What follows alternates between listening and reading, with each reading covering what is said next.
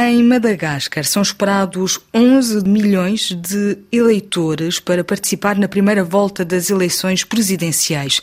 Quantos vão exercer o direito de voto? Esta é uma das questões centrais deste escrutínio, como nos descreve o padre Rodrigues Diniz, que vive a 150 quilómetros da capital. Em geral, o ambiente está calmo aqui em Madagascar mas dizem que não é uma eleição como as outras, porque poucas pessoas vão votar. E outros dizem que é mais ou menos uma votação como as outras. De qualquer maneira, a grande razão desta confusão é que eram 13 os candidatos e 10 formaram o coletivo dos 10 candidatos e eles não estão de acordo com a eleição agora neste momento porque dizem que as listas eleitorais não estão completas e que o presidente Rajoelina usou os meios do Estado para fazer propaganda.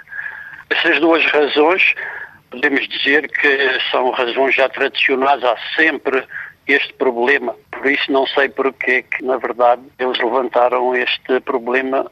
Podemos dizer que a taxa de participação na primeira volta das eleições presidenciais, que decorre esta quinta-feira, é a grande questão. Eu ouvi a rádio, mas era um, a rádio da oposição, eles diziam que realmente é uma taxa muito baixa, que nem 3%. É por isso que eles apelavam para que, sobretudo, as pessoas aderentes aos candidatos que não concordam com esta eleição para se reunirem quando as urnas fecharem para que não haja uma grande diferença entre as pessoas que vão votar e depois a percentagem que vai sair nas urnas. Este escrutínio estava marcado para a semana passada, para dia 9, foi adiado para 16 por causa eh, de um candidato ter ficado ferido numa campanha que foi tensa. Sim, sim, foi precisamente isso. Quer dizer, os 10 candidatos, do coletivo dos 10 candidatos, eles tentaram ir para a praça simbólica de Tananarive, que é onde se reúnem nos grandes acontecimentos e revoluções, reúnem-se na praça 13 de maio. Eles tentaram ir para lá, mas as Forças Armadas e a polícia impediu. Houve alguns feridos, e até dizem que houve uma pessoa que morreu devido ao, ao gás lacrimogéneo.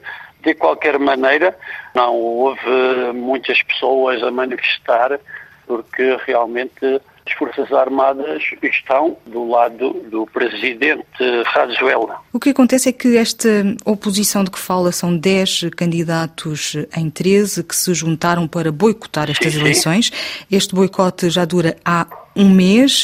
A este coletivo juntaram-se 57 associações da sociedade civil que pedem a suspensão deste ato eleitoral. O que eles eh, demonstram é que existe uma desconfiança no Supremo Tribunal de Justiça, mas também no CENI. Dizem que já está tudo decidido antecipadamente e que o eh, atual o presidente eh, vai ganhar. Pois, são essas duas grandes razões. As listas eleitorais não estavam completas, depois o presidente usou os meios do Estado para fazer propaganda, mas de qualquer maneira, estas são já razões tradicionais. É verdade que a Presidente da Assembleia Legislativa, os representantes do FFKM, que são as quatro grandes igrejas de Madagascar, apelaram para a suspensão das eleições e o fim da campanha. Mas depois, os bispos da Igreja Católica que estavam reunidos fizeram um comunicado a dizer que eles estavam a favor das eleições neste dia. Também a Presidente da Assembleia apelou para a SADEC e também para a comunidade internacional para intervirem contra as eleições neste momento. É verdade que nestes candidatos, nestes 10 candidatos, existem dois ex-presidentes da República e muitos eh, ex-ministros e por isso disseram que não tinham confiança nas eleições. Eh, apelam, aliás, aos malgás para não votarem esta quinta-feira. Foi precisamente essa mensagem, um pouco por toda a ilha, mas talvez nas grandes cidades, tenha havido uma pouca afluência, porque em geral as pessoas voltam da parte da manhã e tem havido pouca afluência. Mas isso vamos ver à tarde e, e é por isso que as pessoas apelam para que os aderentes contra as eleições possam ir eh, controlar a contagem dos votos, como as pessoas fazem sempre. Há risco de tumultos? Não, como eu disse, houve apenas alguns feridos e talvez uma pessoa morta e o tal candidato que foi ferido, porque eles queriam vir para a praça principal de Tanariva, Praça 13 de Maio. E depois todos voltaram para casa e o problema acabou. O que eles dizem é que após as eleições é que pode haver uh, tumultos. Sim, a minha questão Mas tinha a ver com isso. Não. No final do dia, já que a população uh, pode não concordar em reconhecer o vencedor uh, deste escrutínio, contestado e denunciado como um ato fraudulento pela oposição. Se houver manifestações, não será hoje, porque o fechar da, das urnas já será depois, à noite, podemos dizer, e as pessoas não costumam fazer manifestações à noite. Os 10 candidatos vão apelar para grandes manifestações uh, na capital. Até o dia 24 de novembro, a partida será nesse dia uh, que são anunciados os resultados desta primeira volta e a segunda volta marcada para dia 20 de dezembro. Sim, sim. Por que é que o governo manteve estas eleições contestadas? Seria uh, admitir uma derrota? Não, eu penso que não. Nós aqui, os estrangeiros, não votam, mas eu penso que ele estava seguro de si e depois, ao contrário do ex-presidente Raval Manana, ele uh, fortaleceu as forças de segurança a nível de material, e por isso ele também tem confiança. De qualquer maneira, este problema surgiu mesmo há pouco tempo, mas, como eu dizia, as razões que levaram a isso já são razões tradicionais que todas as eleições se fala deste problema.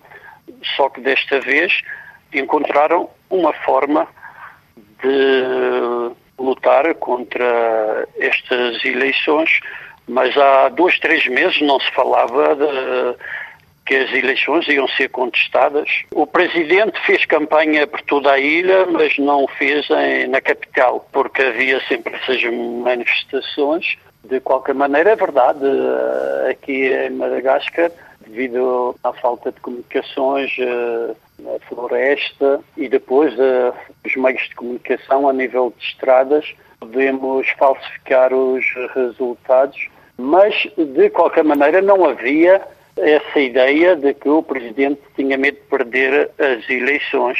Não era isso que eu entendi até agora. O que é que os malgaches esperam deste escrutínio, desta eleição presidencial? Madagascar tem uma das taxas de pobreza mais elevadas do mundo. É verdade que Madagascar está a descer a nível do bem-estar das pessoas, devido aos problemas a nível internacional, mas também por causa do governo.